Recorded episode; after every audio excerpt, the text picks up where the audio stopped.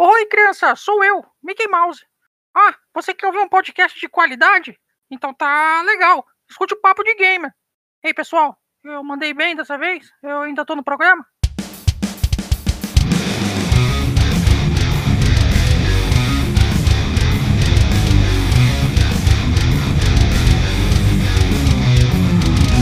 Sei não, hein, Mickey? Não sei mesmo. Vou perguntar pro pessoal aqui se o pessoal quer que você continue no programa ou não. Porque, cara, pô, abandonar a gente no carnaval foi sacanagem, né?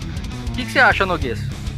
Pô, cara, eu acho que o Mickey aí tá. Uh, nos deixou na mão aqui. A gente ficou firme e forte aqui nesse feriadão, né? Não abandonamos nossos queridos ouvintes. Mas eu acho que a gente pode dar uma segunda chance pro Mickey aí, né, cara? O Mickey também fez essa, essa, essa boa ação aí, né? Foi pra Disney, mas levou a empregada dele. É, né? Ele levou a doméstica dele. E aí, Dinho? Dá outra chance ou não? Ah, mano, tem que dar uma chancezinha pro Mickey lá, né, mano? Foi visitar a casa dele lá, foi tirar um, um diazinho. Vai, vamos falar um diazinho, vai, vai, vai. E vai fazer a boa ação aí, como o Nog disse, né, mano? Foi levar a doméstica dele lá pra dar uma bola. Então tá certo. E meus amigos, sejam bem-vindos a mais um Papo de Gamer. Hoje nós vamos falar sobre a música nos jogos e como que isso cresceu e o que se tornou. Para falar sobre as, a música nos jogos, temos um convidado especial aqui hoje. Não temos não, Noguês? Um convidado super especial. Sim, ele mesmo, o grande, o único Gabriel Severo, ele mesmo, um dos compositores da nossa trilha sonora, nossa grande trilha sonora do Papo de Gamer. Gabriel Severo, que é aí o uh, integrante da banda Carrossel Diabólico, que também está no Spotify. É ou não é, Gabriel? É isso aí. Tudo bem com vocês aí? Tudo tranquilo, seja muito bem-vindo ao nosso humilde podcast. Aí, obrigado pelo convite. Sim, eu toco Carrossel Diabólico, quem quiser escutar, tá no Spotify e em outras plataformas digitais. Estamos aí. É isso aí, é isso aí. Gabriel vai estar aí abrilhantando o nosso podcast, trazendo muitas informações sobre essa história aí das trilhas sonoras, né, dos sons, das músicas nos videogames. É, rapaziada. E assim, você sabe que. Você já escuta já o Carrossel Diabólico com a gente desde o início, desde o primeiro episódio, né?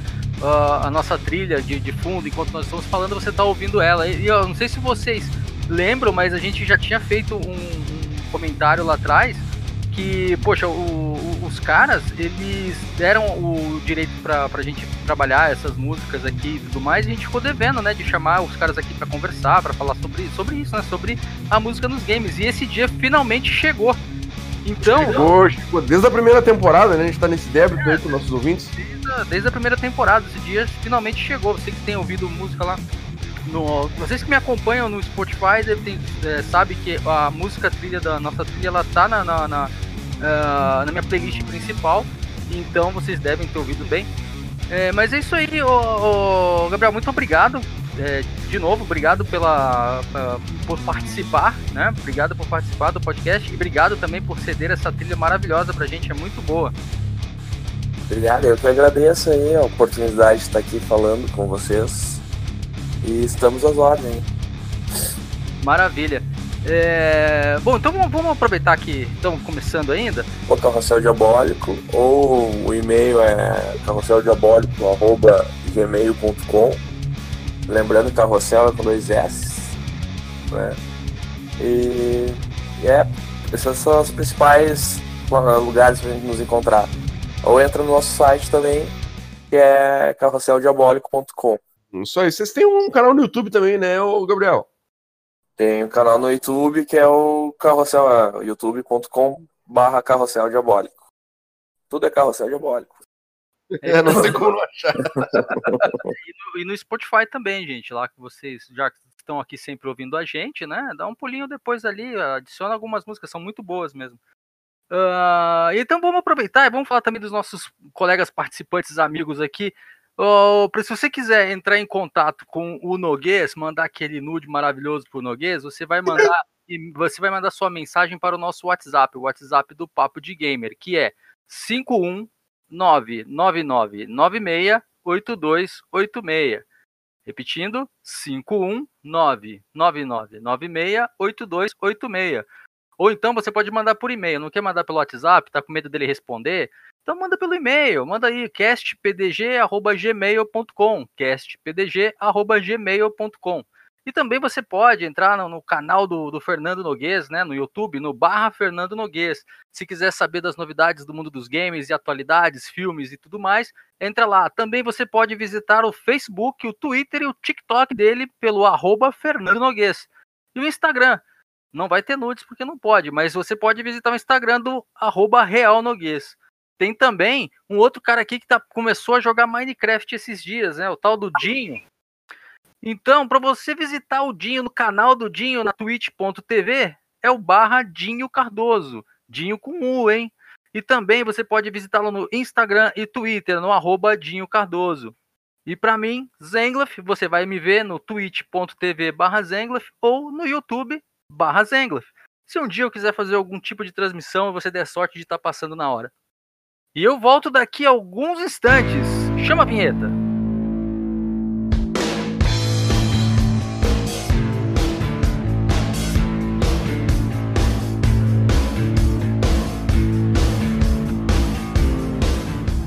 Agora que voltamos em definitivo, vamos começar a falar sobre esse assunto maravilhoso que são as músicas nos games, né?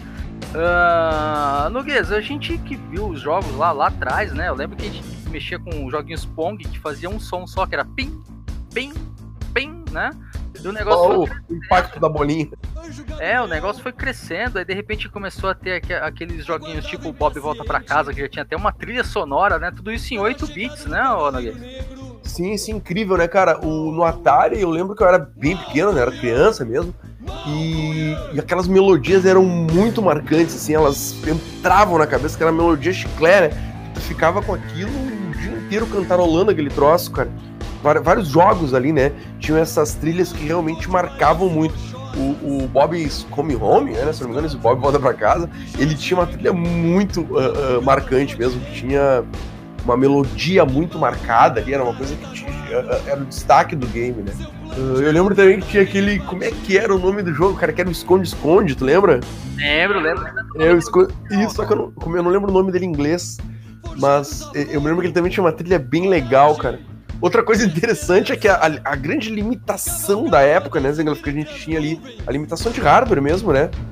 A, questão de processar o áudio e próprio armazenamento, que era minúsculo, né? E fazia com que algumas. Eu, eu, me lembro que tinha jogos, não vou lembrar agora qual, cara. Dependendo da ação que tu fazia no jogo, cancelava a música. Tipo, dava um tiro, pim, o tirinho cancelava o som da música. Tipo, tinha que parar a música pra poder dar o som do tiro, depois voltava a música. É, cara. Sabe um jogo que eu lembro quando, quando fala de música dos games da época da tarde? Um jogo que eu lembro, cara, que assim é, aqui no Brasil ele, ele teve um nome baseado no, no nome que deram pro filme também, que é o Halloween. Não sei se vocês jogaram o jogo. Nossa, cara, claro. E, cara, ele tinha. Ele trazia a trilha sonora do filme, né, cara? Quando o, o, assassino passava assim na tela, começava a tocar aquela trilha dele, né? Que, que é a trilha de tensão mesmo do assassino, né? Isso, isso. Cara, muito bacana. Também um outro jogo que teve, teve trilha sonora também foi. Como é que era? Tararam, tararam, tararam, tararam, tararam. Para uma, uma agonia de ouvir aquela música e vi o cara querendo matar a guria. Assim. Pegava você, o teu boneco, tipo, tava sem cabeça, espirrando sangue, né? e aí um outro jogo também que tinha uma, que tinha uma trilha sonora que eu lembro bem é o, era o jogo do Super-Homem. Né, o Superman tinha uma trilhazinha, né? Que você quando você ficava, você estava normal, você tinha os superpoderes, era uma música, quando você sofria um ataque de kryptonita, ficava uma música mais séria assim, aí quando você encontrava a Lois e recuperava seus poderes, voltava aquela música de novo. E assim, cara, é, é um negócio assim que é complicado hoje a gente falar que era difícil de fazer, né? Mas, é, gente, era um espaço, como a gente falou nos podcasts atrás, era minúsculo para você modificar o jogo e colocar a música, né? Sim, então... o, sistema de, de, de música também era, era era de outra forma, né? Que era uma coisa meio que som a som, assim, né? Sinceramente não me lembro agora. E o próprio. Cara, eu ia programar muito música em vez. É, porque a gente tinha que colocar sons né, nos sistemas para uhum. chamar, né? Pra, pra indicar que tava, ia usar impressora ou que a pessoa estava fazendo alguma coisa errada, ela tinha que voltar para não fazer aquela coisa errada, ou quando ia deletar um arquivo, ele apitava, pi, pi, pi, pi, né? Só que era a, mesma, era a mesma técnica que você podia usar para fazer música, né? Então eu lembro que tinha os comandos play e aí você tinha as letras, né? O A, o G, o B, que são a, as referências musicais, né? Internacionais de música. E você fazia aquela programação, diminuía oitava, aumentava oitava, tempo e tudo mais. Só que era, era um negócio extremamente arcaico e você tinha que programar a música nota por nota. Era um negócio complicadíssimo, cara. Tinha que, além de tudo, tinha que entender um pouquinho da, da música, né? É, Era, era, era um jeito diferente de você criar uma nova partitura, né? Porque você tinha que traduzir da partitura da música original para a partitura do computador. Sim, sim. É, essa simbologia diz B, G, né? Que são a, da, dos, das- dos acordes musicais. A gente usualmente utiliza isso pra harmonias, né, o, Gabriel? Sim, é mais usado para anotação. É, tu pode usar também como para notas, né? Mas daí depende do contexto. né? Mas normalmente é a gente chama de cifra e a cifra ela tem a ver com, com um acorde, né? Acorde em si, não com uma nota específica, né? Isso Sim, usualmente hoje em dia é com a música, né? Mas Aham. é, essa é uma evolução do tempos. né? É verdade, que daí a- a- o acorde seria a junção de várias notas né, ao mesmo tempo, soando ao mesmo tempo, que não era o que acontecia nesses casos aqui, né, Zengler? A gente, todos Não, que não relataram, né? Eram só notinhas, umas em sequência, uma ao lado da outra, assim. É, então eu lembro assim que o G era o Sol, e ali eu me identificava para poder saber qual que eram as outras notas na hora de programar, né? Porque até então Sim. eu não tinha conhecimento de, de estudo de música, foi muitos anos depois que eu fui estudar piano e tudo mais. Mas naquela época eu não sabia, então eu lembro que eu decorava o primeiro e o último. Então, se eu não me engano, acho que o C era o Dó e o S era o Sol. O- desculpa, o G era o Sol. E aí eu usava essas duas referências para saber para onde eu tinha que ir na hora de fazer a- a- as melodias para tocar dentro do sistema. Era complicado. era um jeito Imagina. de fazer, né? Então eu imagino, os caras que conseguiam compor melodias com aquele tipo de sistema que a gente tinha na época, né? Aquele papo de obra de arte que eu falei, né? Era um negócio complicado e mesmo assim os caras iam lá e faziam o negócio tocar de um jeito harmônico, né? É, não. É, eu acho que especialmente no Atari, né, cara, eles- é, era a dificuldade realmente de armazenamento, né? Espaço pra isso, né, Zengler? É. Tanto que esses, esses videogames eles vinham com um chip específico de música, né? Então eles não é, ele, ele não programava, ele não deixava que a música fosse programada dentro do videogame, de- dentro do, do cartucho de videogame. Então tipo o cartucho de videogame tinha que passar a informação pro chip de música, traduzir e jogar pra fora na placa pra você poder ouvir lá. Isso, cara, eu tô falando de um sistema que usava RCA, né? Então entende que a Até qualidade antes do RCA, né? O que, que era aquele. Como é que era aquele RF, né? disso é Ligava na antena, credo. Então você imagina, você imagina como é que era. O cara que programava, ele fazia música de um jeito, na hora que ele botava no videogame pra ouvir na TV, o som já era outro. Né? Porque sempre tinha alguma diferença né, na hora de, de passar os dados, etc e tal. Então o cara tinha que ficar fazendo alguns reparos ali, mexendo o tempo, etc e tal, pra dar certo. Era complicado fazer música naquela época, né? Era, era, era diferente. Mas, querendo ou não, eles conseguiram, né? Porque tinha muito jogo que a gente colocou aqui que tinha esse tipo de coisa. Você lembra de algum assim, Dinho? Cara, é, eu, eu sei que bem isso que você falou exatamente agora, dessa questão de que eles conseguiram. é, de fato, eu nunca joguei, tirando o Pac-Man, acho que foi a coisa mais é, antiga, assim, dentro do, do- da história aí que eu joguei. Só que, cara, os, os caras, eu, eu vi algum- algumas coisas, alguns vídeos, referências e tudo mais é, ao longo da vida, não só é, pra gente poder conversar hoje, mas ao longo de todo, todo esse período de, de, de jogabilidade por aí das coisas. E cara, o impacto que se passava era muito, era muito válido, era muito verdadeiro, sabe? Até mesmo pelo, pela, por aquele sisteminha de bateu a, a pix- pixelzinho, bateu na barrinha pra ir pro outro lado, fez um. Mano, aquilo já ele já te dava aquela sensação de, pô, teve, existiu um impacto ali, sabe? E aí você vem com algumas outras coisas que tem ah, ah, impressão de pânico, impressão de alegria, de vitória, etc. Mesmo sendo aquelas musiquinhas que são só os pontinhos mesmo. Os caras, eu acho que eles conseguiram dentro da arte deles fazer esse, esse, esse resultado tão feliz, sabe? E aí você olha assim e fala assim, cara, você pega um joguinho onde a música dele é, é toda pontilhadinha assim e você joga, você vai sentir uma emoção muito maneira, tanto quanto você ouviria qualquer outra, sabe? Acho que só ficou ah, mais claro e mais é, composto hoje, mas antes não deixou praticamente nada a desejar, mano. Lá no Atari especificamente, né, os games, a, a trilha sonora assim era. Pois é, Zangief, mas eu lembro que no Atari também a, a, a trilha sonora era quase que exclusividade de alguns jogos, né, cara? Muitos jogos não tinham, assim, músicas, né? Era só os efeitos sonoros ali do, do míssil, da batida, né, do, do, do game, e era isso.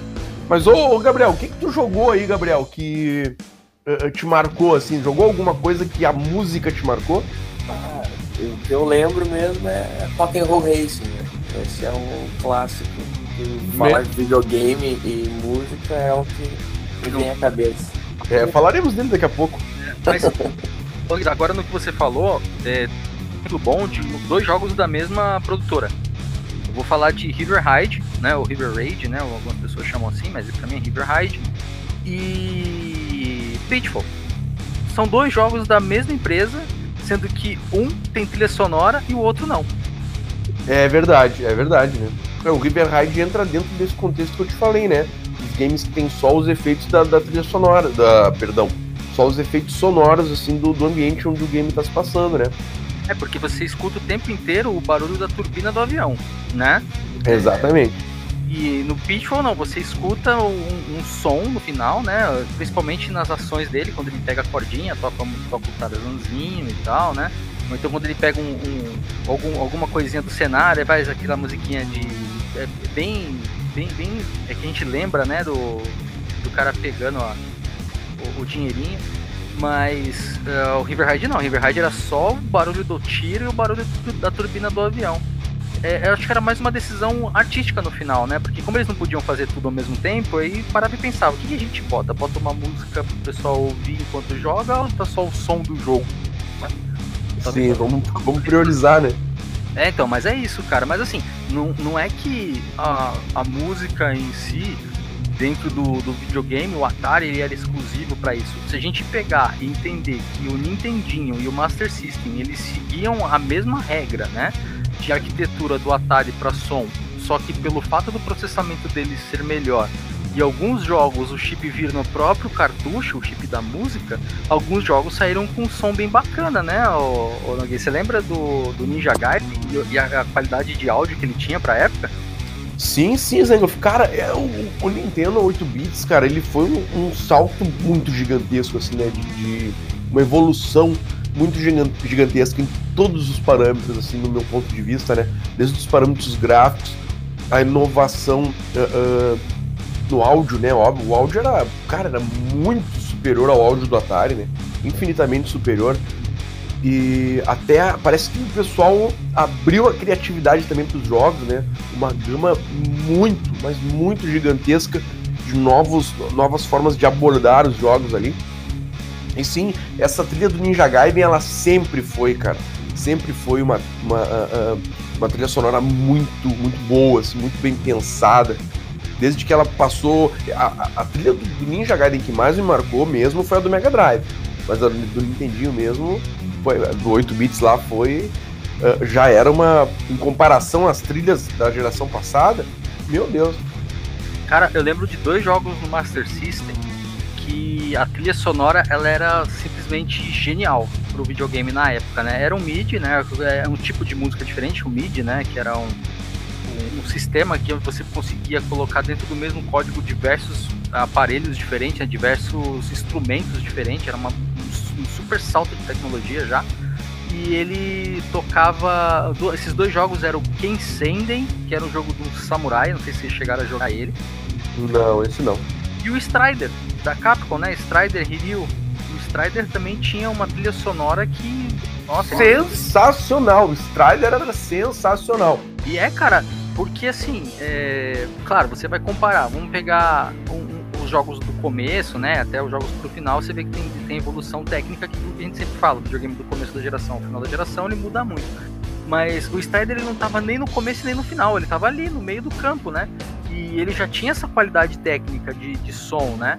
E aí, pra melhorar ainda, tem a- o, o grande, né, é Phantasy Star, que veio e tinha toda aquela qualidade, era um RPGzão, que era um negócio Ah. fácil de fazer, e ainda tinha um- umas, sei lá, um, uma qualidade técnica que, que praticamente precisaria de dois cartuchos para funcionar, né? Sim, sim. Sabe que o Strider, o, o eu lembro dele assim, é muito vagamente no Master System, né?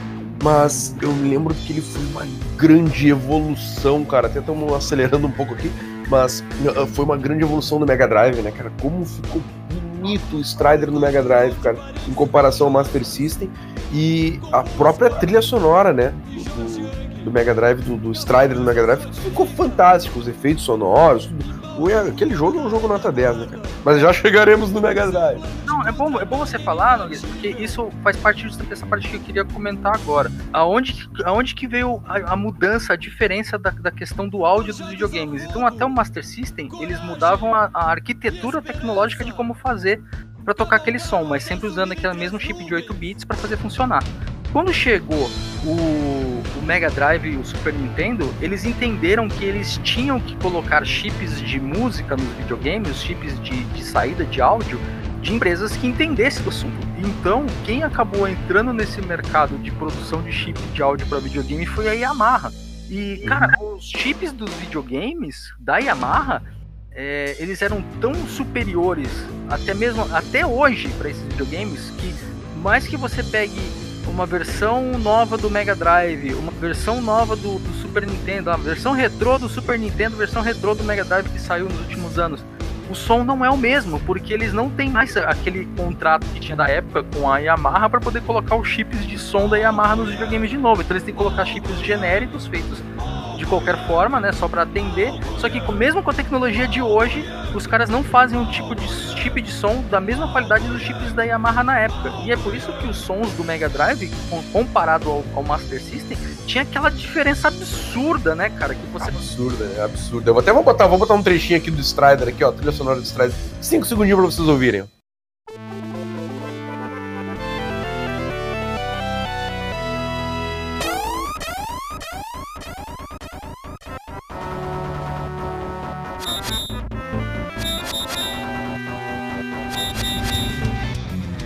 Mas e, e o Dinho falou que o primeiro videogame dele foi o Mega Drive e tudo mais. O Dinho, isso impactou você de alguma forma, essa qualidade de áudio dos jogos?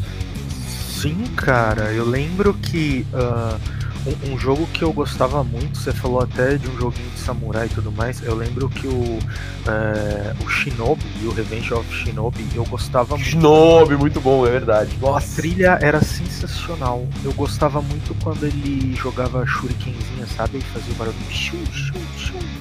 E, cara, era, eu, eu achava. Primeiro que eu achava o jogo lindo. Começa por aí, né? Então a gente até falou dele alguns podcasts atrás aí e tal. É, primeiro que eu achava ele lindo, de verdade. Eu passava a hora jogando ele. E segundo que era, cara, o som era muito maneiro. Também tinha, eu não lembro, acho que era no Shinobi, se eu não me engano, na aberturazinha tinha, tinha o próprio, o- acho que o ninjazinho fazendo um negócio assim e tal. Então a minha, a minha coisa foi a melhor, a imitação foi a melhor, mas era tipo, era alguma coisa desse gênero. Então, mano, era uma coisa que tinha um impacto, sim. Acho que você tinha uma uma ah, uma carga ali de emoção, né? Acho que quando você coloca som que não o som no jogo, você já traz mais próximo dessa realidade que era a história, que era o personagem, que era ah, a música que ambientava. Acho que tudo isso daí auxiliava no jogo. E claro, mano, além de achar o jogo lindo visualmente, é, música, sons as- e as shurikenzinhas, mano. É o que eu mais vou lembrar, tipo, é a shurikenzinha, acho que eu não me lembro exatamente, mas deveria ter um barulhinho de espada também. Então, mano, era. A, a parte das armas era o que me chamava mais atenção, porque você tinha essa realidade de material da arma, sabe? Então, é, era fantástico, cara. Eu achava demais. Dinho, mas estamos num podcast, o podcast é prioridade ao áudio. Vamos ouvir um trechinho do Shinobi, bem, bem curtinho, ó.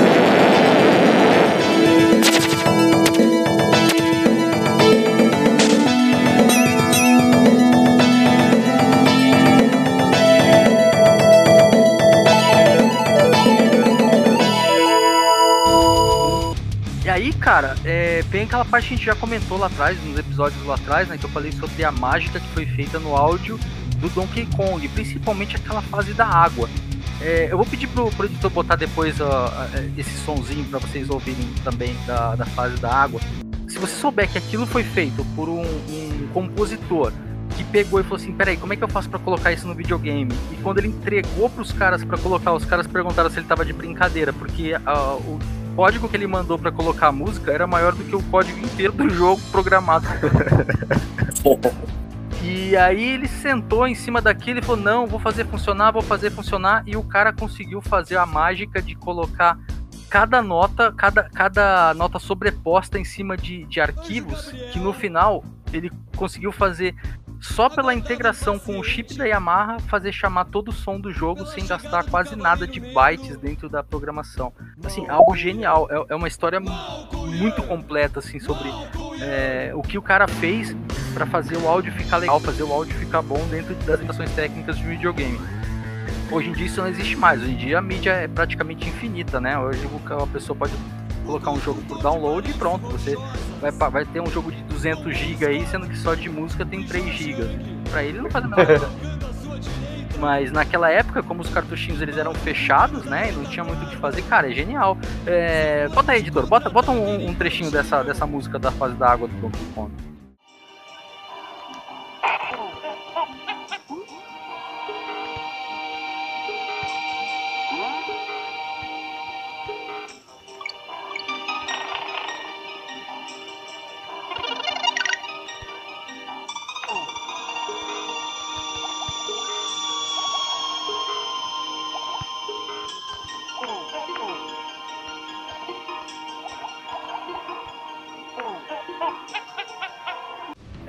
Você viu aí, Dinho? Ouviu, Dinho?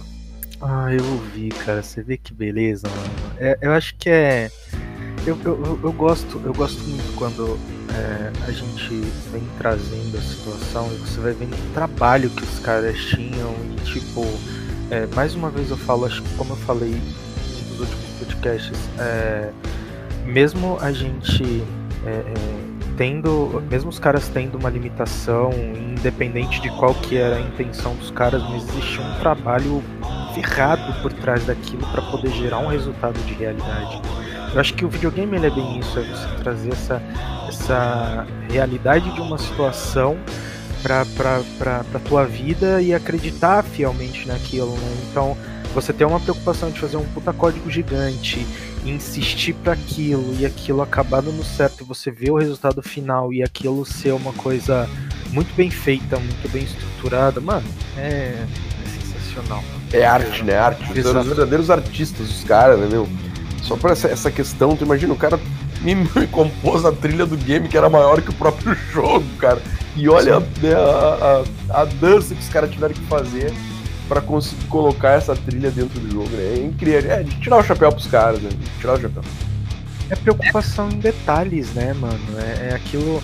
A gente sempre reforça isso, é você mostrar um produto que mesmo que seja um produto que você quer enfiar no mercado e vender um montão para ganhar muita grana, mas mano, é, é uma coisa que vai atingir as pessoas e que pode marcar a vida das pessoas e que as pessoas vão lembrar, sabe? Seja um barulhinho pi, pi, pi, ou seja, tipo uma musiquinha embaixo d'água, tá ligado? Eu lembro, eu posso estar me adiantando muito, eu peço até desculpas aqui, mas é uma coisa que me veio na cabeça agora. Mas vocês falaram Donkey Kong da água, eu lembro do Sonic quando ele tá na fasezinha da água também, sabe? Tipo, que ele tá. É, tá quase perdendo a respiração. Ele fica, eu achava que era sensacional, mano.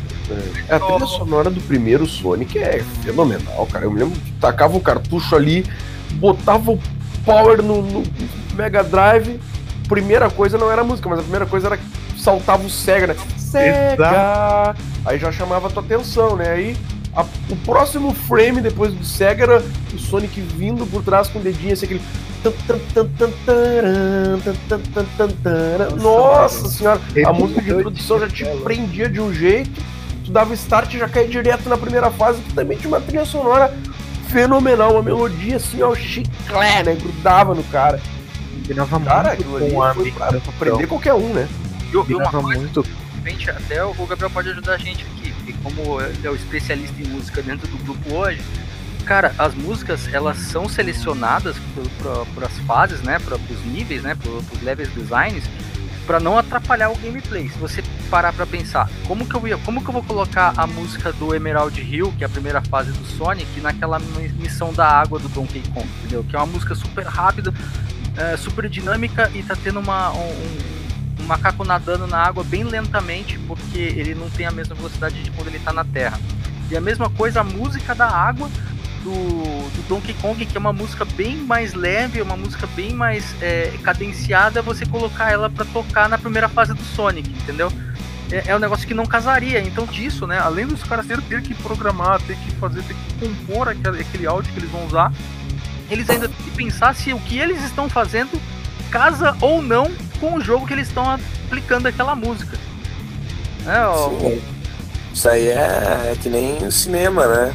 Tipo, a música ela dá o ritmo da cena, né? É a mesma coisa no videogame, né? É um, é, na real é um produto audiovisual, né? Hoje, hoje em dia mais ainda, né? Com o avanço da, falaram, da tecnologia e do podendo botar mais uh, tem um tamanho maior de, de arquivos, né? Sim, o cara na hora de compor ele tem que pensar no, no que está acontecendo na cena, né? Ou seja, no, no videogame ali, então qual é que, que, que é que tá acontecendo? Pô, tá, é o Sonic, é o cara mais rápido do mundo, né? Então tem que ter uma sensação de velocidade, né? Aqui nem tu botou o contraponto com a questão do Kong na água, né? Que é uma coisa mais lento, né? Já é, um, já é um som mais água, né? Que é uma coisa mais calma, né? Então, isso aí sim, na hora de composição você tem que pensar nisso aí, né? É, né, cara? E tudo, e tudo isso a gente pensa que não, mas pô, os caras estão fazendo o jogo lá, eles estão pensando nisso, né? É, tem toda uma direção de arte, né? O que também é, é, é, é professor de artes, né, Noguês? E aí você, você sabe disso, né? Que quando uma pessoa fazer uma apresentação artística, seja ela qual for, não adianta ele simplesmente colocar o que ele quiser, entendeu? Ele tem que tentar passar pelo que a pessoa está ouvindo, a mesma impressão do que ela está vendo. Então tem que existir uma harmonia entre as duas coisas, né? Exato, exato. Tem aquela harmonia do áudio e do vídeo, né? Aquela harmonia audiovisual. Eu acho que, cara, para ficar assim bem, uh, uh, para quem tá com alguma dificuldade de entender essa questão de harmonia entre som e vídeo, né, entre o que tu tá vendo e o que tu tá escutando, nos games, o maior exemplo que eu posso dar é o que a gente falou esses dias, né, Zengler? É o Journey, né? Do PS3 e depois do PS4. É, cara, é, bom, primeiro game a ser uh, indicado ao Music Awards, né? Primeiro videogame que foi indicado a, a um prêmio no Music Awards. Então, só por isso vocês já né? É, joguem, joguem Journey que vocês vão entender do que, que a gente está falando. A harmonia de áudio e vídeo. Cara, essa parte mais, mais antiga, né? É, tem também a, a, o pessoal tentando colocar a voz das pessoas, né? Então tinha lá o, o narrador. Nossa, cara, isso sabe que isso aí foi uma coisa que pá, me chocou demais quando eu era moleque, né? Digo, nossa, o quê? Tem voz agora nos jogos? Fiquei muito chocado. E é engraçado, né, Nagus? Porque você fala assim, caramba, é... hoje em dia a gente olhando assim, eu, eu, eu, olho com admiração. Mas naquela época pra gente era algo normal. Por que, que meu joguinho não fala? Por que, que meu bonequinho não fala, né, cara? Eu era criança, eu queria saber, se toca música pode falar. Só que fazer o, o áudio da, da voz da pessoa funcionar direito dentro de um videogame é a coisa mais simples do mundo. Né, cara? É, era um trabalho de codificação, né? Era, era um. Não era só você pegar e digitalizar um som que vai imitar uma voz a voz tem que parecer ser a da pessoa que tá falando, que é o caso, por exemplo, do jogo do Ayrton Senna, que ele falava no jogo, né? Então a voz tinha que parecer ser a voz do Ayrton Senna e ela tinha que caber dentro da codificação do jogo. Senão você ia acabar fazendo um, um jogo muito grande só para atender é, um código muito grande só para atender uma outra palavra que o boneco falava. Então, por exemplo, vamos pegar do Mortal Kombat, que é um bom exemplo. Mortal Kombat o cara fala finish ring, ele fala finish her quando, quando é mulher, né, que você está enfrentando. Tem o bonequinho que fala o Tusty, né? Tem, tem aquelas é, coisinhas que ele fala no final, assim, no, no, fundo do áudio, né? E tudo aquilo ali tinha que ser programado para aparecer na hora certa, do jeito certo, e não, e não atrapalhar o áudio do jogo também, né? Era uma coisa é, primorosa. Claro que depois, com, com, com, a chegada do CD, da mídia de CD, tudo isso mudou, que é o que a gente vai falar também no próximo bloco. O, o diretor, chama, chama pra mim aí o próximo round.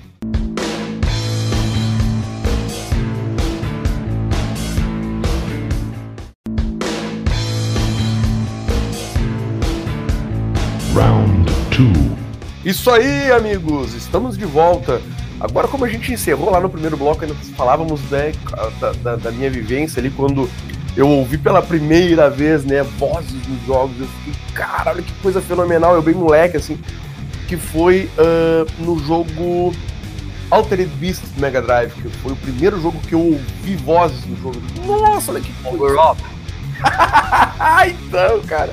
E mais pra frente um pouquinho, cara, um jogo que tinha uma música cantada. Eu digo, não. Cara, eu comprei o jogo e coloquei, na do Super Nintendo, era Clay Fighter. O jogo Clay de luta. Clay Fighter. Era como é que é? Clay Fighter, uh, Clay Fighter, na na na na na na. Não lembro a letra mais. Vou botar, vamos, ouve o trecho aqui bem rapidinho.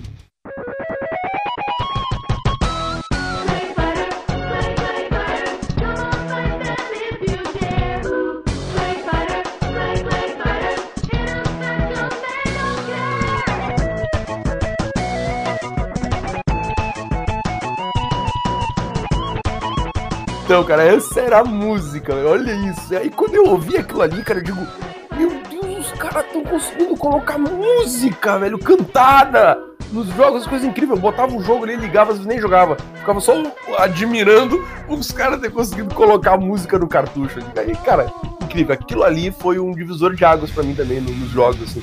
Ah, o momento que, além da música já tá bonita, assim, as melodias bem trabalhadas e bem claras, assim, bem definidas, a entrada da voz. A voz foi um, uma coisa que me marcou muito.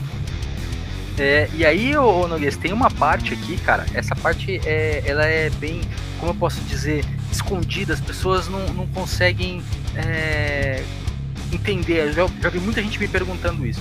Por que, que o gamer tem mais interesse e gosta mais de músicas orquestradas do que música eletrônica normal?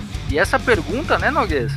A gente já respondeu algumas vezes, né? Não no podcast, mas na vida real. As pessoas perguntam, cara, como assim você gosta de música clássica? Né? É... O, que, o, o, que, as pessoas perderam no meio dessa história toda, né, Noguês?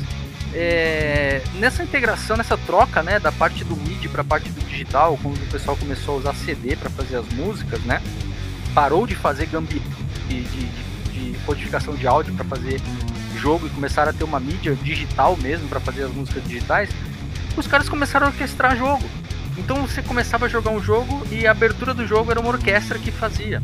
Durante a maior parte da, da história do jogo, quem estava tocando no fundo era uma orquestra. Então o gamer daquela época que pegou essa transição acabou criando interesse e gosto por esse tipo de música, não é? Com certeza, com certeza, né? Acho que uns, uns games que são muito fortes nessa questão da, da trilha sonora ali orquestrada já. Acho que é o Final Fantasy, né? Que é um dos mais populares, assim, né, Zengler?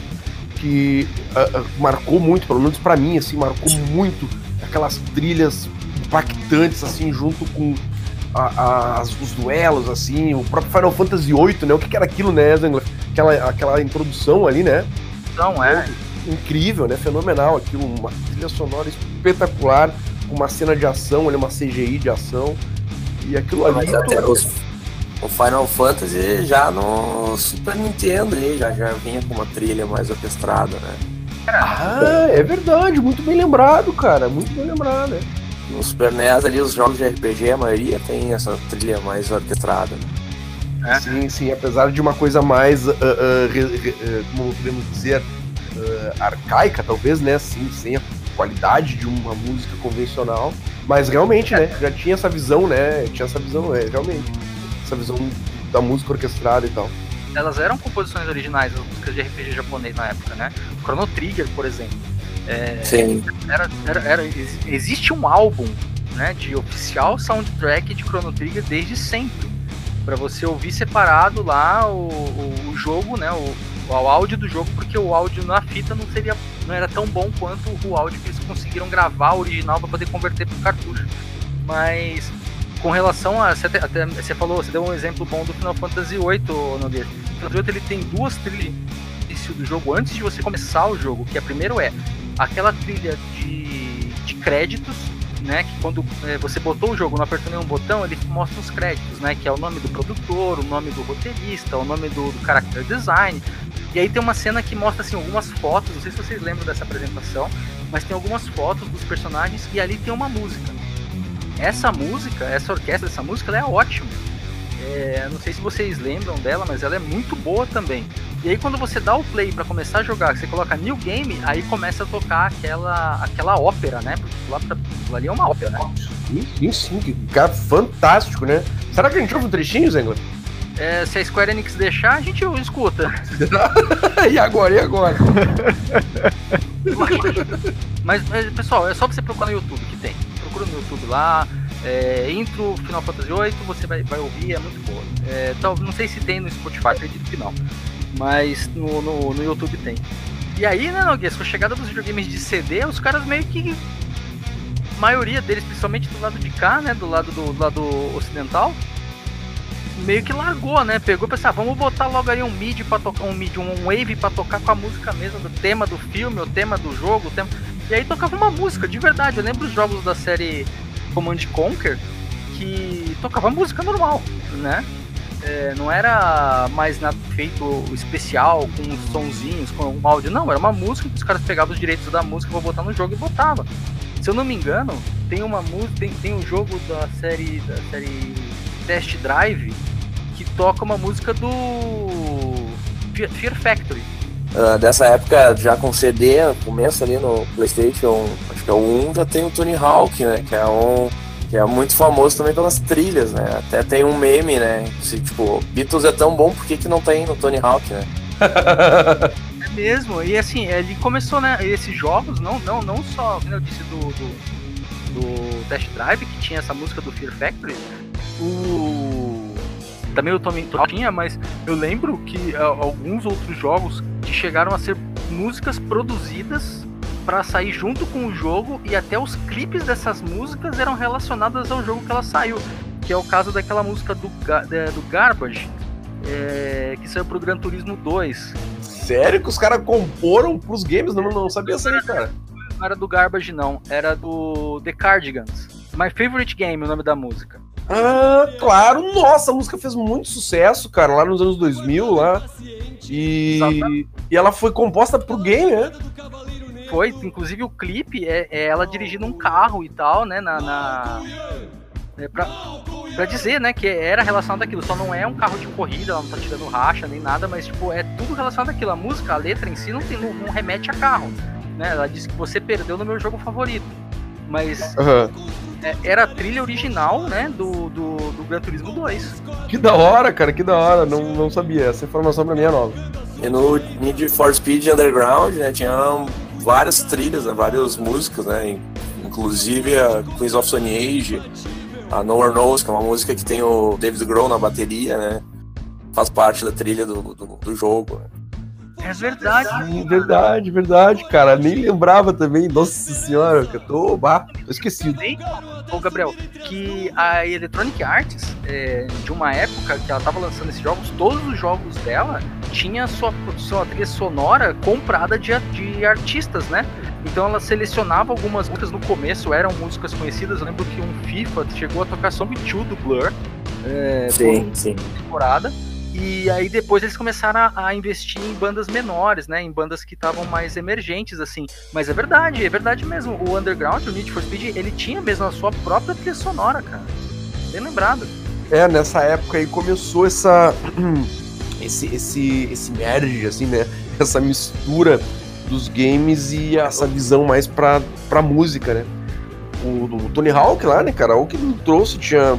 Teve é, é, Dead Kennedys, teve Rage Against the Machine, Bad Religion, uh, Papa Roach. Nossa senhora, tipo, cara, o que teve de trilha sonora, né? Uh, no, no Tony Hawk, nas versões de Tony Hawk Pro Escape foram aparecendo. Nossa senhora, é uma coletânea de música, assim, Ramones, nossa senhora, um monte de coisa. Muita coisa boa.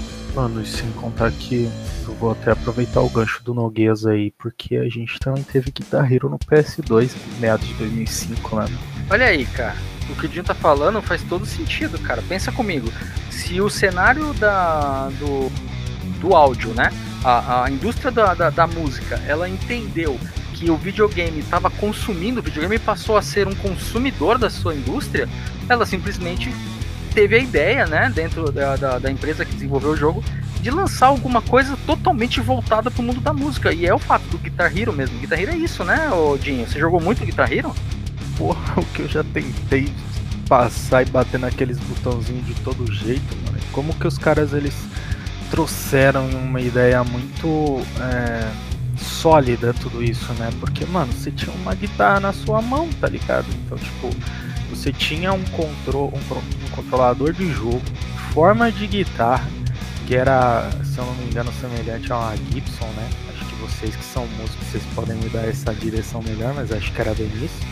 E que, mano, a pessoa ela simula que ela tá tocando é o rockstar da vida, essa coisa. Tipo, sem contar que traz uma gama de, de, de músicas que, em minha mera opinião, acredito que na do Nogueiras e dos restantes dos nossos parceiros aí de mesa, acredito que concordam comigo, músicas extremamente fantásticas. Então, tipo, você, além de você é, ter o desafio do game, pô, para quem, se alguém não conhece, né, o game simplesmente era você acertar ali a, a, o som, né, os botõezinhos que passavam na tua tela, mesmo que não fosse no, no controlador em forma de guitarra, mas no próprio joystick e tudo mais, padrãozão, mas você tinha que acertar os botõezinhos na hora que eles passavam no encaixe, né? E aí quando você acertava eles, vinha, vinha a nota, o acorde, o som do jogo e você iria completando a música.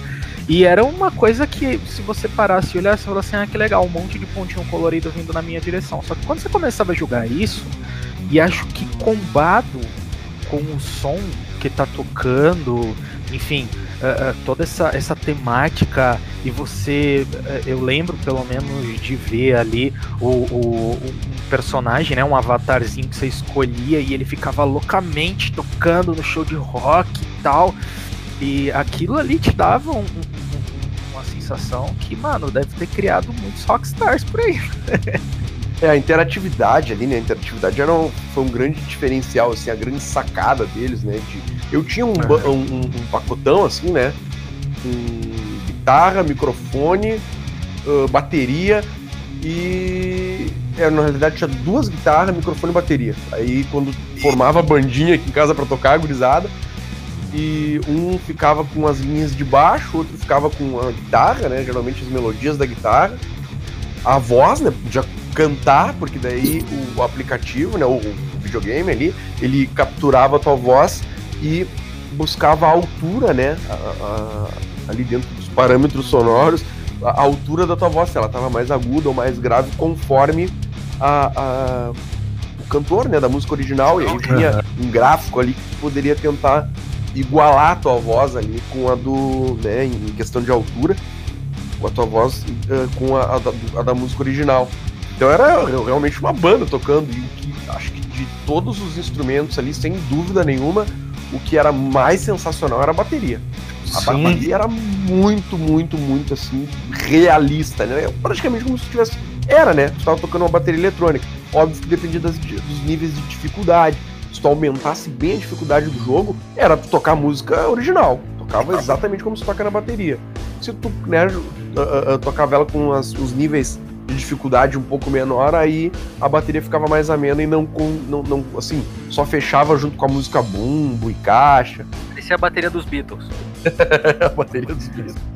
Não, e, e, você falando isso, Noguias, é, é, é, engraçado porque se a gente for parar pra ver, por exemplo, o, o Guitar Hero ele foi desenvolvido pela Harmon, Harmonix, Harmonix Music System e publicado pela Red Octane. Acho que é isso, se eu estiver falando errado me perdoem. Isso em 2005, mais ou menos. E aí, uh, em 2000 e... deixa eu confirmar minha informação, 2007... 2007, a, a própria a própria Harmonix ela parou de desenvolver uh, o Guitar Hero, ela deixou de desenvolver o Guitar Hero e ela entrou em parceria com a MTV, MTV Games e ela lançou o Rock Band, que ele vinha justamente com, com, com todas essas, essas peças, a guitarra, tinha baixo, tinha bateria, tinha microfone e você podia realmente jogar com, com quatro jogadores. Então, mano, se você já era um rockstar no, no Guitar Hero, no, no, no Rock Band você já era a banda inteira fazendo turnê pelo mundo inteiro e ganhando dinheiros, entendeu? O engraçado disso é, é, é, que naquela época o povo achava que os dois eram concorrentes, né?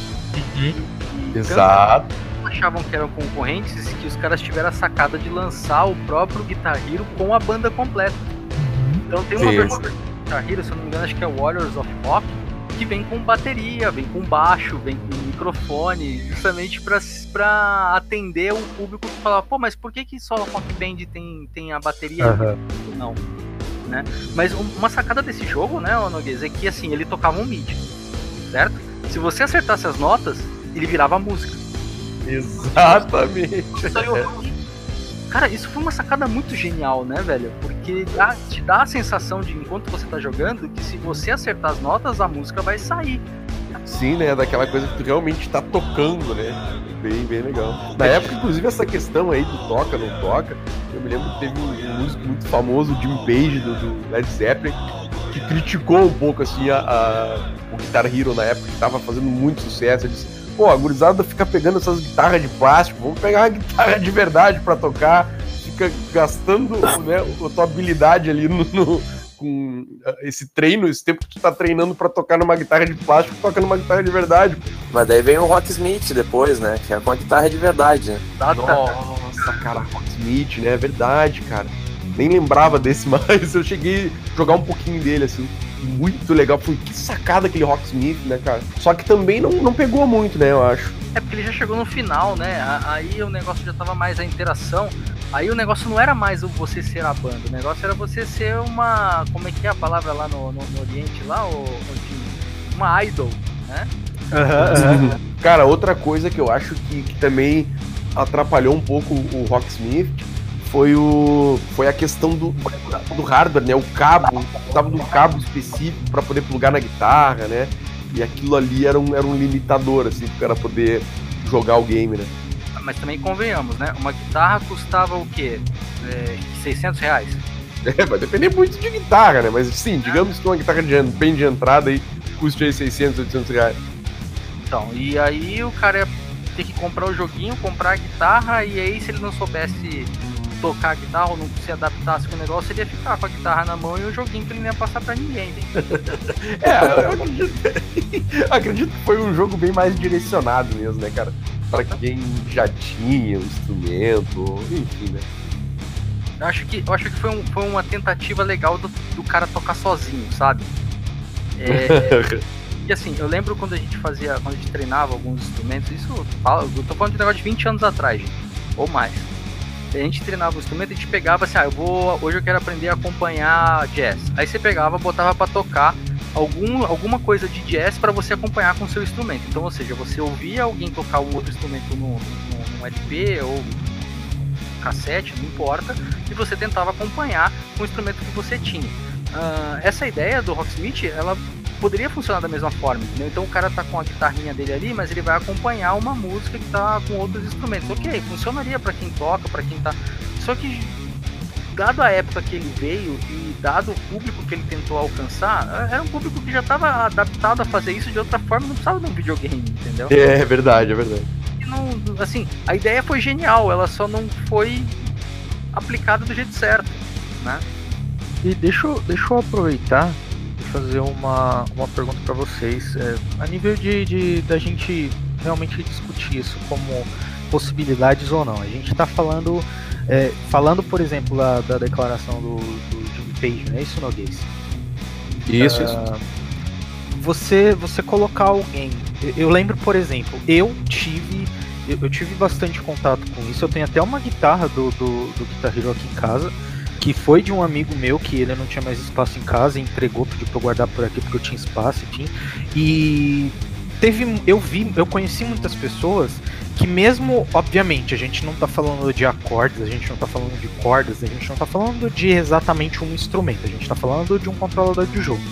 Mas aquilo é, é- é meio que é, é, deu muita possibilidade da pessoa criar vontade de realmente tocar aquele instrumento, ou pelo menos procurar algo do gênero. Vocês acham que existia assim essa essa vontade depois de você ficar jogando, porque os dedos mexendo ali, mano, aquele negócio pra cima e pra baixo, óbvio que não tem nada a ver com você fazer um acorde, mas tem pela movimentação de dedos, né? Então, vocês acham que aquilo deu uma instigada legal na galera na época que jogava isso?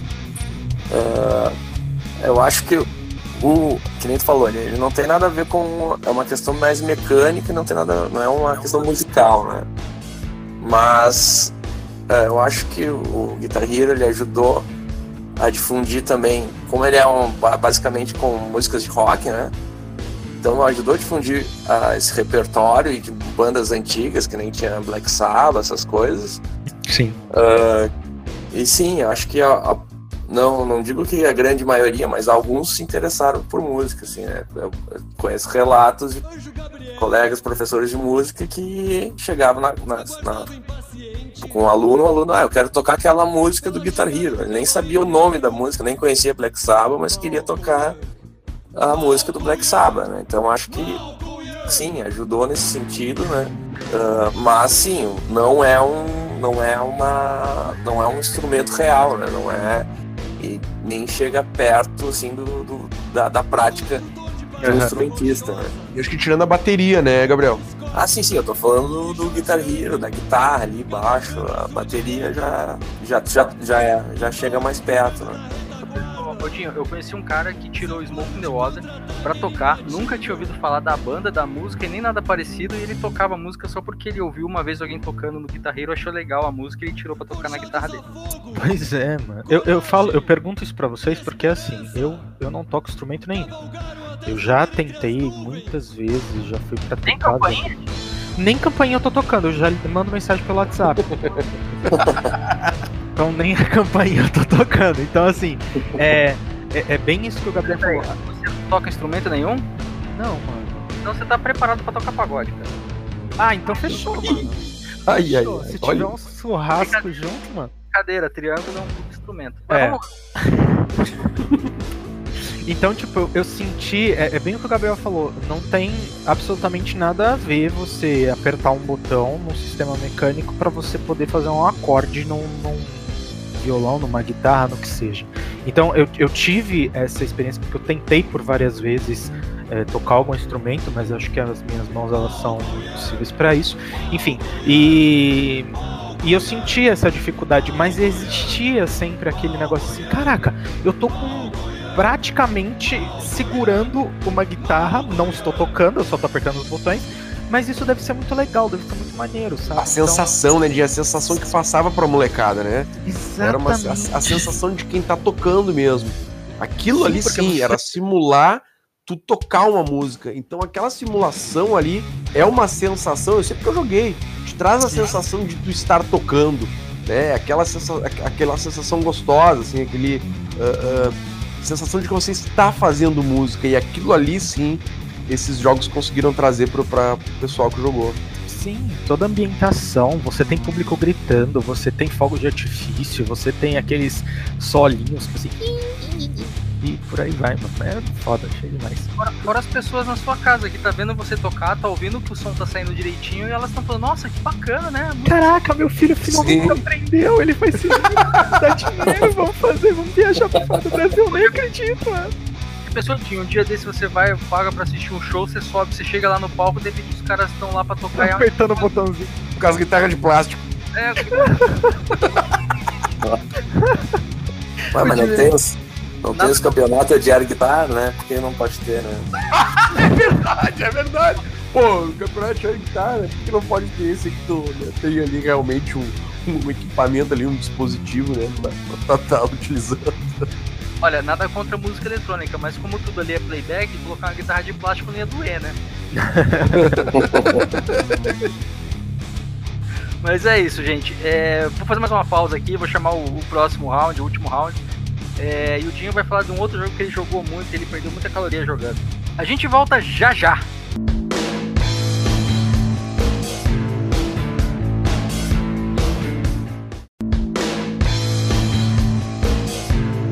Round three. Aí o Dinho voltou, agora o Dinho virou pra mim e falou assim: Cara, mas eu dancei muito na boquinha da garrafa no mundo dos videogames. É verdade, Dinho? Mano, eu fico. Eu, se eu imaginar essa cena, eu vomito. Então eu não vou nem fazer as outras pessoas imaginarem isso.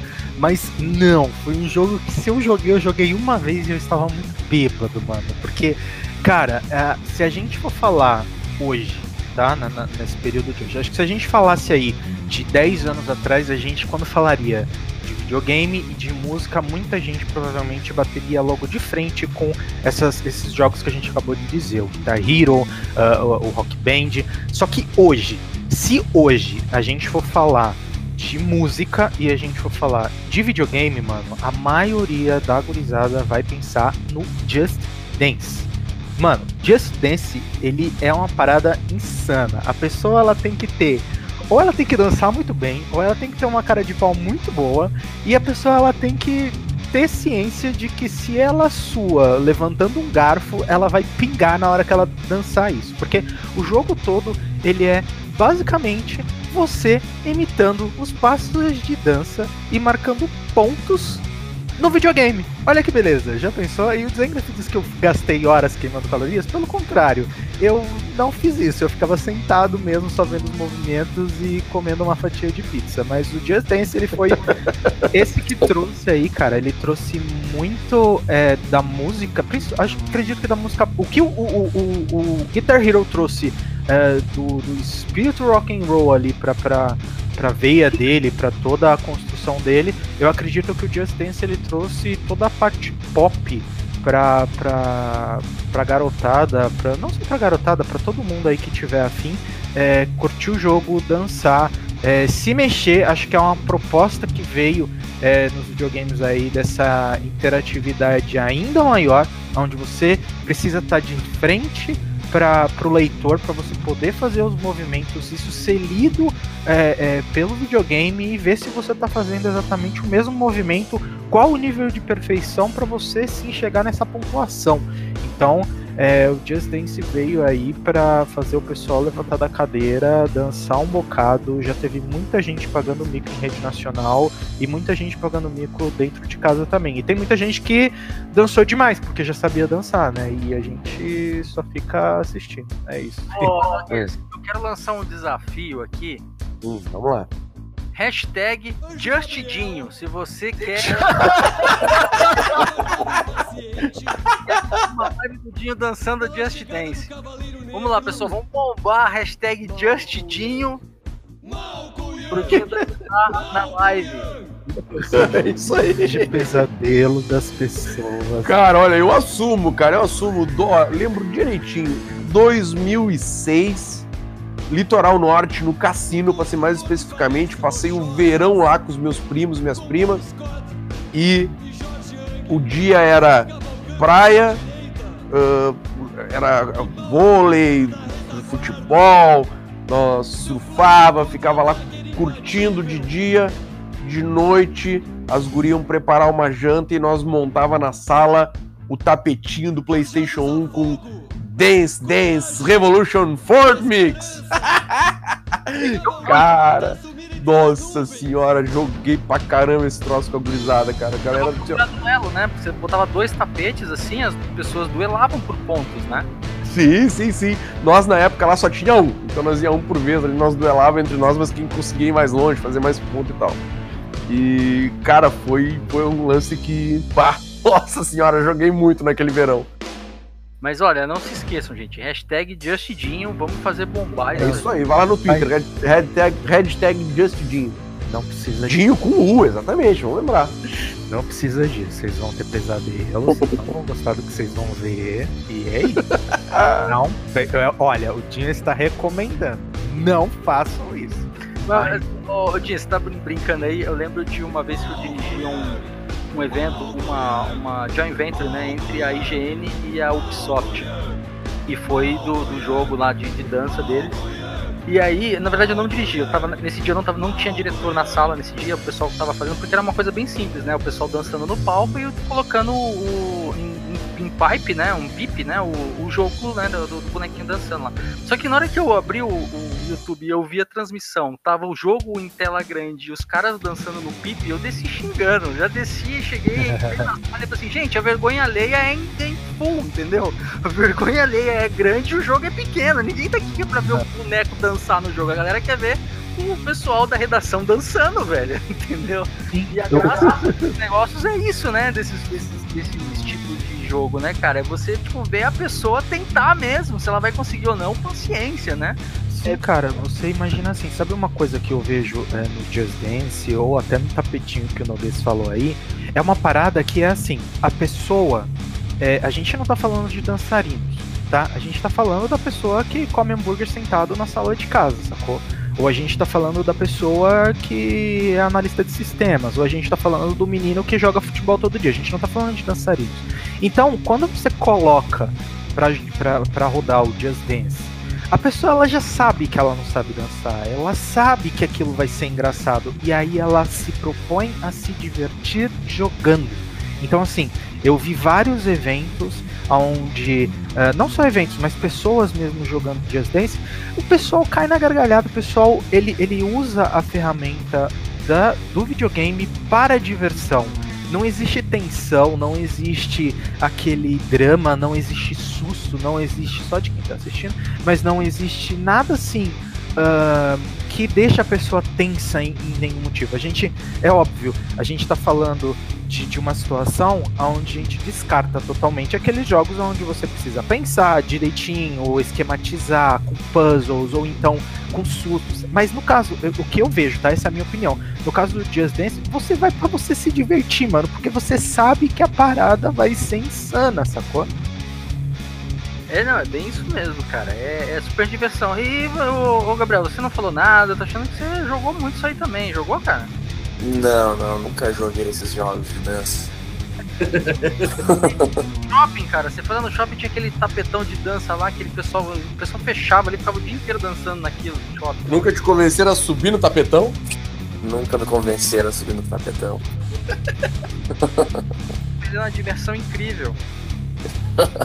Ah, deixa pra lá então. Ah, gente, não, é- é- é- essa parte é, legal, né, cara? Isso foi bem, bem uma, um jeito, né, que a, a indústria da música conseguiu é, pegar um pouco do público de videogame, né, e deu certo, porque até hoje ainda existe. Na verdade, esse tipo de aparelho meio que salvou a ideia furada da Microsoft de lançar o Kinect, né? Tinha uma outra. Eu lembro, eu lembro até hoje que um, um- no Kinect 360 o jogo do Kinect que mais fez sucesso foi um do Star Wars, porque você dançava com os Stormtroopers. Nossa. É, então assim, é, sabe, é, acabou que deu. Foi, foi uma parada que acabou dando é, utilidade, né, pra, pra aquele negócio que poderia ser usado. Cara, a primeira coisa que quando anunciaram lançar aquilo, eu falei assim, mano, gamer é um bicho gordo que come pra caramba e não quer saber de se mexer. Ele quer sentar na academia, mal mexer o pescoço, Cara, eu ia dizer isso. entendeu? eu ia Você dizer vai isso. fazer um negócio com um cara pra ele ter que andar, chutar uma bola, correr, pelo menos é 10 segundos, o cara vai jogar isso longe e vai voltar pro joguinho dele que ele só mexe o controle. Mas acho que isso deu uma. é, além de, de, de instigar a, a, a- Porque eu acho assim, mesmo, mesmo a gente tendo essa, essa, essa ideia do, do gamer querer só mexer os dedinhos, ah, eu acho que isso instigou ao, ao uso e a exploração da, daquela ferramenta que tá que estava entre aspas esquecida, né, ou que foi desenvolvida de algum modo. E além disso, eu acho que foi a, a, a disseminação de um jogo para pessoas que tipo não estão afim de ficar sentadas mexendo o dedinho, sacou? Então você atingiu, é, vamos supor, você tem Ampliou o público, 20 né? Exato, você tem 20 jogos que são para pessoas extremamente direcionadas. Tá? É o teu público já. Só que aí você faz uma parada onde, querendo ou não, você tá. O, o jogo, o jogo ele é de 2009, o Just Dance, pelo menos, ele é de 2009, e aí você tem uma, uma febre das pessoas, por exemplo, dançando zumba nas academias, e aí o cara vai fazer isso em casa jogando videogame. Sacou? Então, tipo, você consegue fazer essa extensão. Acho que não tão, não tão massiva, mas você consegue fazer uma extensão. E aí, quem sabe, né? A partir desse, a pessoa não queira sentar e mexer só os dedinhos depois de jogar por duas horas cansado. É, de repente foi só pra um público novo, né? E não Sim, exatamente. O problema é que até você convencer o público novo a comprar um videogame pra jogar aquilo é difícil. Sim, Acabou que precisou do gamer mesmo, normal, pra mostrar aquilo pra alguém. Pra assim, olha, de repente você vai gostar disso. Aham. Né? Não foi um negócio, não foi que nem um videocassete que todo mundo que gostava de todo tipo de filme foi lá e comprou, né? Sim. É, enfim, é, mas enfim, foi, tá, tá funcionando até hoje, tá aí até hoje. Até, Exato.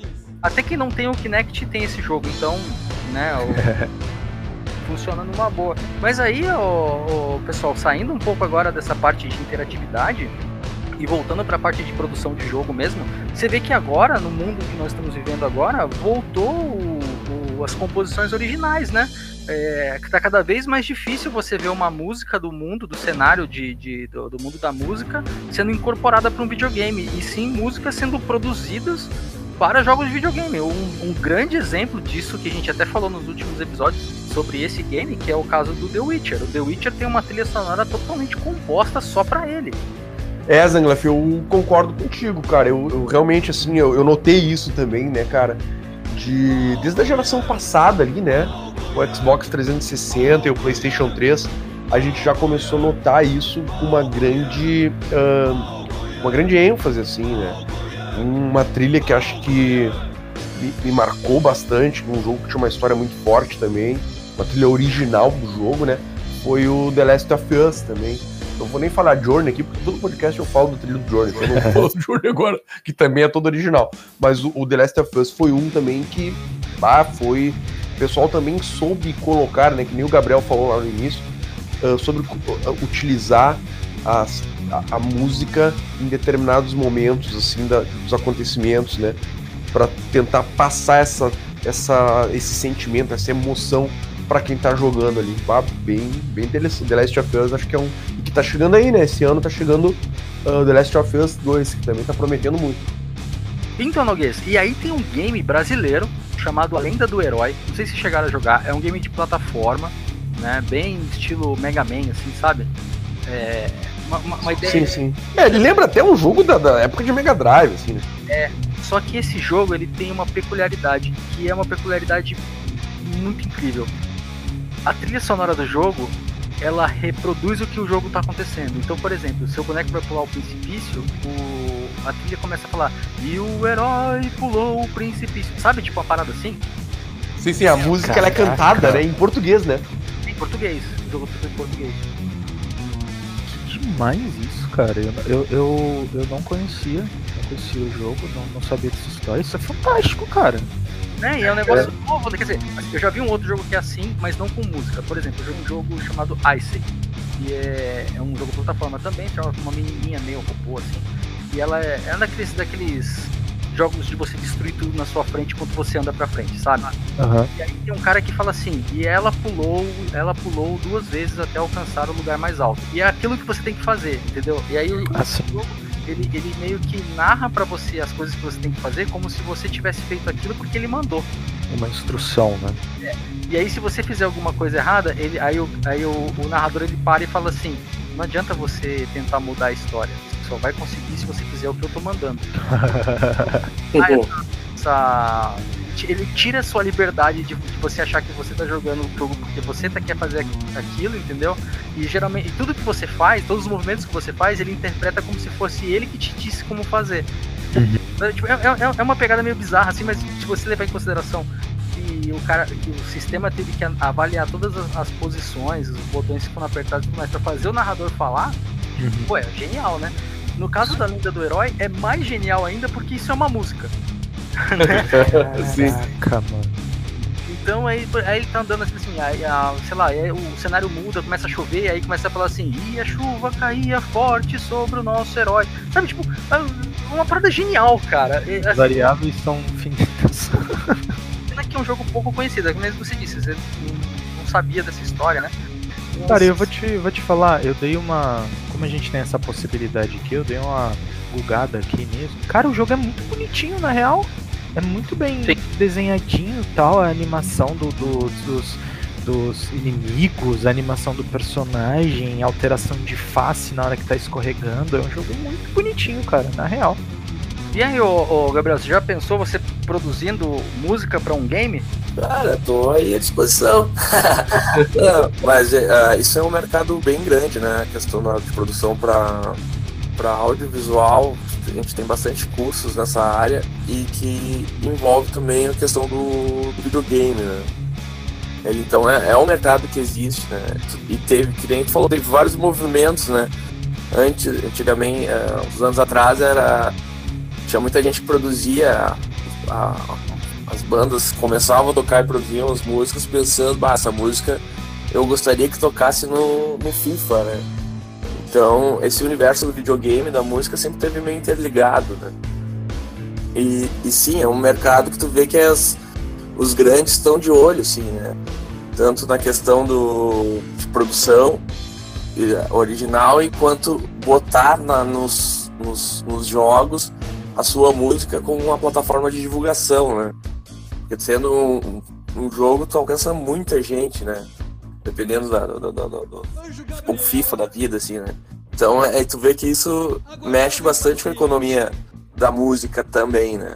E, e sim, a gente tá aí pra fazer tudo que tiver pra fazer com música, a gente tá aí, né? É o que a gente gosta de fazer. Mais engraçado é que o FIFA, você falou agora, o FIFA popularizou muita banda ruim, porque. Não, é verdade, é verdade. E não é, isso não é uma, uma crítica à banda em si, né? Mas é mais ou menos assim, a banda fez uma música, aquela música era ok, nem era uma música incrível, era uma música ok, mas o fato daquela música ter tocado no FIFA fez a banda ser conhecida, mas se você for ver qualquer outra coisa é horrível. É, é um negócio Sim. que não faz o menor sentido. Então, às vezes não tem nada a ver com a música que tá tocando no FIFA. Né? Assim, o, o estilo às vezes nem é o mesmo.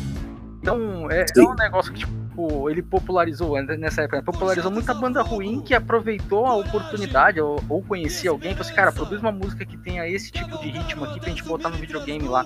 E de repente nem era o que os caras queriam tocar, entendeu? É... E aí os caras ficaram famosos, assim, famosos no, no cenário, né? Não no, mundo da música. No mundo da música, pra você ficar famoso hoje em dia, você sabe muito bem, né, Gabriel, como é que é? É, Sim. bem mais complicado. Mas dentro do pessoal que jogava, as pessoas, ah, eu conheço essa banda aí e tal, não sei o quê. mas é uma banda que praticamente, talvez a banda nem exista, talvez foi criada uma música só pra poder rolar no FIFA lá na época, né? Foi bem uma transição, os caras começaram comprando banda grande, depois eles viram que o negócio tava ficando caro, eles começaram a comprar de banda pequena e segue o jogo, normal. É o caminho aí. E, cara, com, com relação a eu fiz a brincadeira, perguntei se estava preparado, né, ou querendo fazer coisa baseada em games. Poxa, eu, eu sou uma pessoa, eu sou entusiasta de que algum dia a gente comece a produzir jogos no Brasil, não só os jogos que a gente produz, a gente já produz jogo aqui no Brasil, a gente produz muito jogo indie, muito jogo indie muito bom que é produzido no Brasil, mas acaba sendo lançado lá fora em inglês, porque ninguém aqui ajuda, entendeu? Não tem subsídio, não tem patrocinado, aí uma empresa lá bota a grana, o negócio sai. A Lenda do Herói é um exemplo disso. É, aquele jogo que eu falei que foi patrocinado pela, pela Prefeitura de São Paulo, lá, o Mana Spark, é um jogo bacana, também feito aqui, entendeu? Então eu, eu acredito que tem. E, cara, seria muito legal se a mesma ideia que a Electronic Arts teve lá para trazer as bandas mais de baixo, que, mais, é, que, que não são bandas tão conhecidas, mas ajudar e fazer as bandas, as bandas crescerem, fazer uma parceria para que os jogos produzidos aqui, as músicas sejam feitas por essas bandas, poxa, seria animal. É, né, cara, as bandas, né, começando e tal. E, e- Não, não só começando, aquelas bandas que já estão há, há muito tempo já na, na estrada, mas ainda não conseguiram aquele mas não, exatamente, não tem um alcance, né? É isso aí. acho que vale muito a pena, né, cara?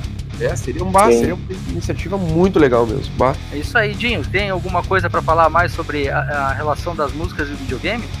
Cara, eu acho que o que eu tenho vontade de falar por fim, assim, que é jogo até mais recente, que eu achei fenomenal, eu achei lindo, maravilhoso, e a música, ah, além de ter ah, o som do jogo, né, além de ter a ver parte com a história, é, também é sensacional e que eu. Cara, o jogo é fantástico, é gris. O som do gris é lindo. O Gris não é só a imagem, como a gente já falou numa outra, num outro podcast sobre ah, a questão ar- artística, mas o som é lindo, é delicado, é, é, é suave, é contínuo. é, você tem é- é, funções ali que o som é primordial, então é, acredito que eu vou dar um spoiler, mas mesmo assim não vai ser um spoiler porque o jogo já está há um tempo no mercado. Mas ela buscando a voz, e aí ela consegue a voz, e isso é o motivo para que ela consiga avançar no jogo. A gente tem a questão da, da, da necessidade do som para te, te é, instigar a um sentimento, que é, por exemplo, quando ela está caminhando e aí vem a tempestade de areia e o som vai subindo e a tempestade de areia vem e vai carregando ela e tudo mais. Então, o jogo, além de lindo visualmente, a trilha sonora dele é fantástica e acho que o que eu posso dizer de final sobre jogo e música é Gris, porque é lindo pra caramba, é fantástico. É, o Cara. Gris que foi, foi, Gris que foi indicado lá ao, ao Game Awards, né, em três categorias, Sim. né? Direção de arte, ahn, que não foi o que ele venceu. Ele venceu foi o que mesmo? Acho que foi o game de maior impacto, eu acho. Enfim, concorreu a três categorias lá e, ven- venceu uma. Gris esse Isso. ano no Game Awards. É realmente um Gris é o baita jogo. atual do Journey. É, assim, existem jogos que vão ficar gravados na, na nossa memória para sempre. É, é mais ou menos assim. Você pega lá atrás no, no Mega Drive tinha aquele Kid Chameleon, que era um jogo diferente, que era um jogo complicado, que era um jogo que não terminava, e não sei o que. No Super Nintendo a gente tinha Ghost in Goblins, né? Que era um jogo Uau. toda essa, essa pegada, que tinha, ele tinha todo um cenário dark, mas no fundo, tipo, ele era um, um jogo que estava tentando te contar uma história além do que você estava vendo, né? Depois veio o Journey. Journey é um outro jogo que, assim, é... você simplesmente é carregado para dentro do mundo a ponto de você entender o que você quer. E ainda por cima, toda vez que você jogar, você vai entender uma parada diferente, porque ele é, é, é a ideia do jogo, né? É ele buscar dentro de você alguma coisa para tentar explicar o que tá acontecendo lá. Sim, é uma interpretação, né? Você consegue ter essa abertura. É uma, pode até ser uma interpretação encaminhada, sabe? Mas você se pergunta tudo aquilo, né? É, não tive. Não tive o prazer de jogar Journey, mas a gente já falou em tantos podcasts sobre Journey e, cara, eu vou procurar isso porque eu preciso jogar esse jogo. Eu adoro o jogo assim.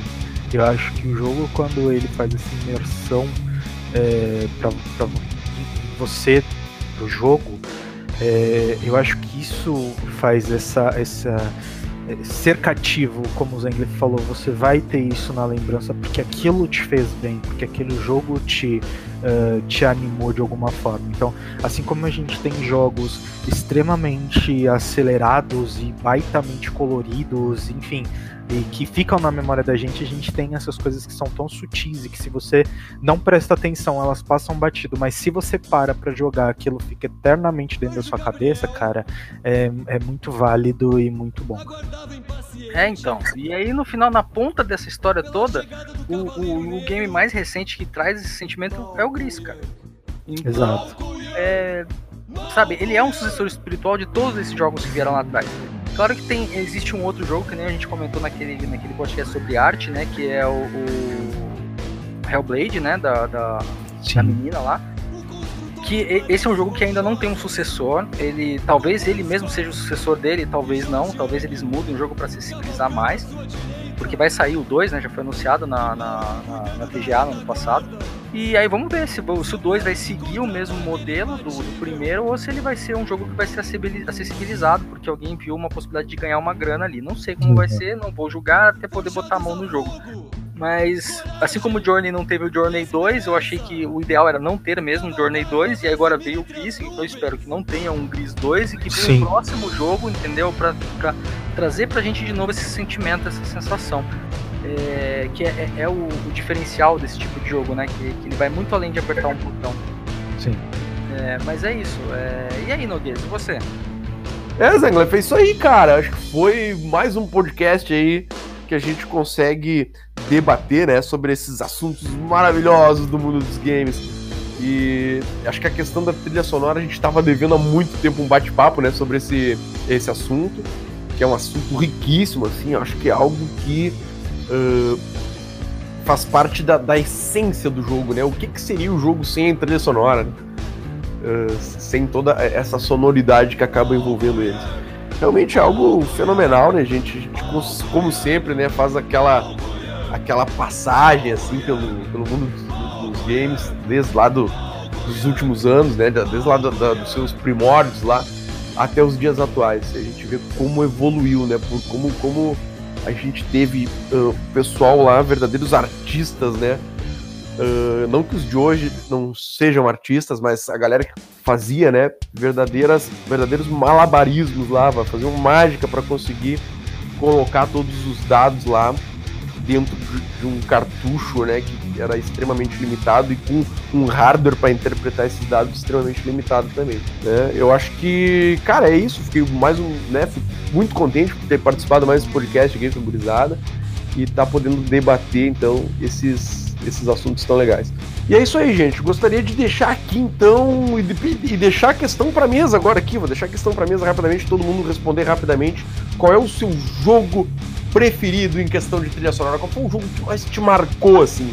Eu acho que um eu tenho vários jogos que eu, gostaria de falar assim, né? A gente, inclusive que a gente comentou aqui, como Strider, o próprio Journey, enfim, tantos jogos. Mas um que realmente me chocou bastante, assim, que foi esse lance do orquestrado, que foi aquela introdução, aquela batalha épica lá, já, né, que a gente pode dizer, da introdução do Final Fantasy VIII, da CGI Final Fantasy VIII. E vocês aí? Eu já falei, né? O meu jogo que eu lembro assim é o Rock and Roll Racing, que é um clássico do Super Nintendo. Mas tava lembrando um outro que não é só pela trilha sonora, parte musical, mas é ambientação, que é o Resident Evil, né? Que é bem legal também. Ah, é a questão, né, do Resident Evil e, e as trilhas, assim, os primeiros lá, nossa, aquilo Isso. né? Te gerava uma imersão, assim, tu ficava tenso com aquelas músicas, né? Entrando em determinados cenários, assim, pela mansão, e as músicas iam te prendendo, assim, realmente incrível. E o Rock and Roll Racing, né, Gabriel, que é muito massa, é a questão de deles terem utilizado trilhas de bandas ah, consagradas, assim, né? Aquilo foi demais, né? Sim, sim, é clássicos do rock, né? Tem o Black Sabbath, tem o Steppenwolf, né? Purple. De Purple, isso aí, realmente, pá, incrível. E só pra encerrar, a narração, né, cara, que a gente nunca deu aquela Warriors, Warriors, Regen, lembra o que ela falava, né? Lembra que era um narrador muito, Aquela parada de áudio que eu falei, né? Do, do, do som da voz, né? Que tinha que casar. Cara, extremamente emblemática a narração do jogo, né, cara? E o narrador do jogo, ele é um cara famosíssimo lá nos Estados Unidos, que é o Larry Huffman. Ele é um, um narrador mesmo, ah, é um dos, um dos mais famosos narradores mundiais, né? Ele até foi apelidado de Supermount, né? Super Boca lá, pelo Los Angeles Times, porque ele conseguia falar mais de 300 palavras em um minuto, assim. Ele é um cara, tu vê, e um, um dos narradores mais famosos do mundo foi o que fez a narração do Rock and Roll Racing. Muito legal. Olha, é, como eu já falei lá atrás, naquele, naquele podcast sobre RPG japonês, ah, tem um, um jogo específico que ele me marcou em tudo, na música, no jogo, no enredo, né? Que foi o, o Xenogears. Ele, ele tem uma composição é, toda feita pra ele, tá? Todas as músicas, inclusive tem música que é música com letra normal de 3 minutos, né? O Gabriel sabe bem o, o, o, o esquema das músicas de 3 minutos. E, Música pop. é, e ele tinha um sistema de música de 3 minutos e tal, só que tudo foi feito, tudo foi produzido. Isso na mesma época do lançamento do Final Fantasy VIII, viu, Nogueira? Que é, então é, ele tinha e até hoje eu escuto até hoje as versões em piano dessa música. Se você tiver curiosidade de saber qual, qual das, das músicas que eu tô falando, o nome dela é Stars of Tears. Procura no YouTube que você vai encontrar. É uma música muito boa, muito linda, bem calminha assim tal. Mas é. Cara, é. Casava bem com a história do jogo. Então o Xenogears é um jogo que, que me marcou bastante. Além do, da história, do roteiro, também a trilha sonora dele. Demais, cara. Pra mim é. Mesmo que a gente seja é, insistente em uma única coisa, mas por uma questão de vários significados, de várias situações e de tantos anos que eu joguei, cara, a melhor coisa pra mim é Cidadezinha de Dion e Lineage. É, a, a- a trilha de todas as cidades quando você entrava, até hoje se eu ouvir eu me arrepio inteiro, já vi vários covers de pessoas ah, tocando seja em flauta, seja em piano, seja de qualquer maneira que for. Acho que é uma trilha sonora muito linda e que me marcou bastante por N significados que seria cinco dias pra ficar explicando todos eles. Então, é, para mim é isso. É isso, além dos que eu já tinha falado durante o podcast, que acaba ficando na memória, mas se for pra mim colocar um favorito, vai ser isso. Ô, ô Dinho, é fácil de explicar pro pessoal por que você gosta tanto da música de John, cara. É porque você jogava de anão e ficava lá sentado na cidade o dia inteiro tentando vender SS. Tentando vender seu chat estragado que não estourava. Cara, a trilha sonora do Lineage que é espetacular também, né? Nossa. É, 100% original, né? E orquestrada, né? incrível, é fantástico. Se você para pra pesquisar qualquer. Eu falo de idioma, mas vamos ver várias outras cidades da, da- do próprio Lineage também. É, é lindo de você ouvir, é uma coisa é fantástico. É, mas é isso aí. Gabriel, obrigado pela participação. É, enriqueceu bastante o episódio de hoje. Ah, Eu que agradeço o convite. Bom, não, você é convidado eterno. Sempre que quiser aparecer, tiver um tempinho sobrando aí entre as suas apresentações, quiser participar aqui com a gente, cara, você é super convidado. Né? Bom, É, valeu. pessoal, obrigado aí pela participação. Ô, Gabriel, deixa de novo os contatos aí para o pessoal entrar em contato contigo caso queira. Ah, Facebook e Instagram, arroba Carrossel Diabólico. Tá, a gente tem no o e-mail carrosseldiabólico, arroba gmail.com. Tem o site carrosseldiabólico.com e tem o youtube.com barra Carrossel Diabólico. Só botar no Google Carrossel Diabólico que tu vai nos achar. Show de bola, baita som. Sobe som, sobe som aí, editor. Vamos, ouvir um pouquinho da música aí do pessoal. ó. Forjados a fogo, coragem e esperança. Cavalgaram até sumir entre as nuvens.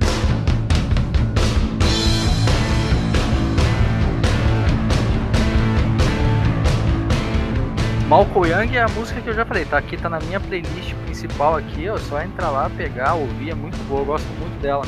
É, obrigado, pessoal, obrigado, Noguês. Uhul! Obrigado, Que isso, obrigado eu, muito obrigado, Gabriel, e é isso aí, galera. E pessoal, não se esqueça, tá, de subir a hashtag Justinho. É, não, ó, just, Pelo amor de Deus. justidinho, hein? Vamos lá. Vamos fazer essa live aí do Tio Eu sou dançando. cardíaco, eu morro no meio da live. Vai ser épico essa live. Não, você faz devagarzinho, faz passinho. Bota, bota no, no. Bota no Waze. É porque tem.